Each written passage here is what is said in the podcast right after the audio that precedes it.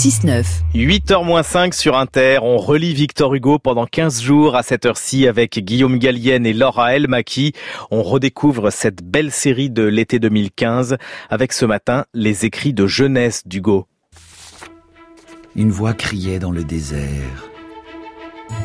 Voilà comment s'ouvrent les Odes de Victor Hugo, son premier livre publié en 1822.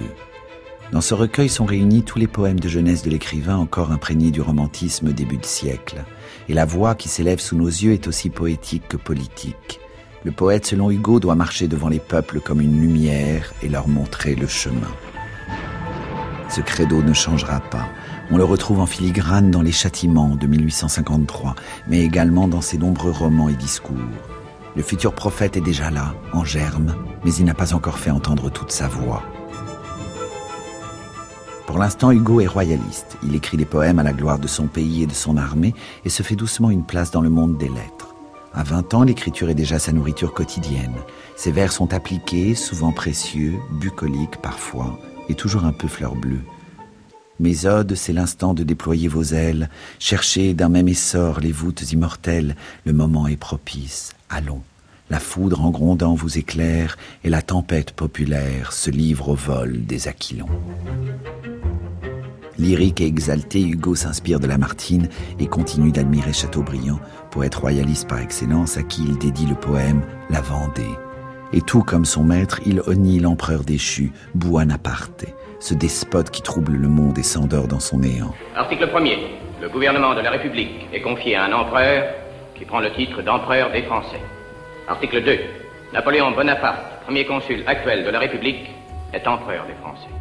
Il faut attendre quelques années pour que sa haine de Napoléon Ier se tarisse et trouve une nouvelle cible, le futur Napoléon III.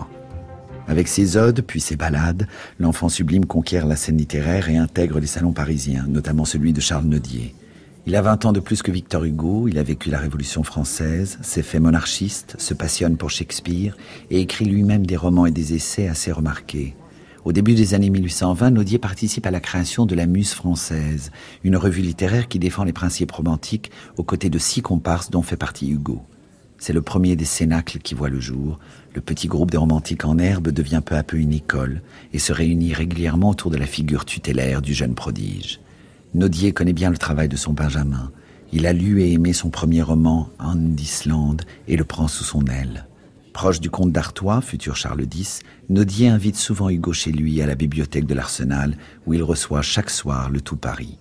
Hugo grandit, mûrit, et son romantisme se teinte d'engagement. À l'aube de 1830, il commence à s'intéresser à l'injustice sociale et publie Le dernier jour d'un condamné, sans nom d'auteur, car il est encore, en théorie, royaliste, touchant une pension royale.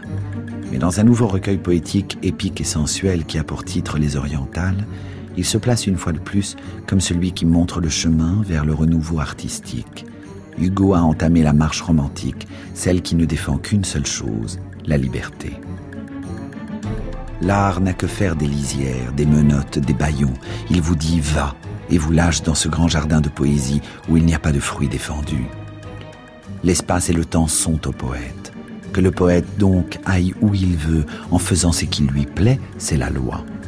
Le poète est libre. Hugo par Guillaume Gallienne et Laura Elmaki. Vous pouvez retrouver l'intégralité de cette série sur franceinter.fr.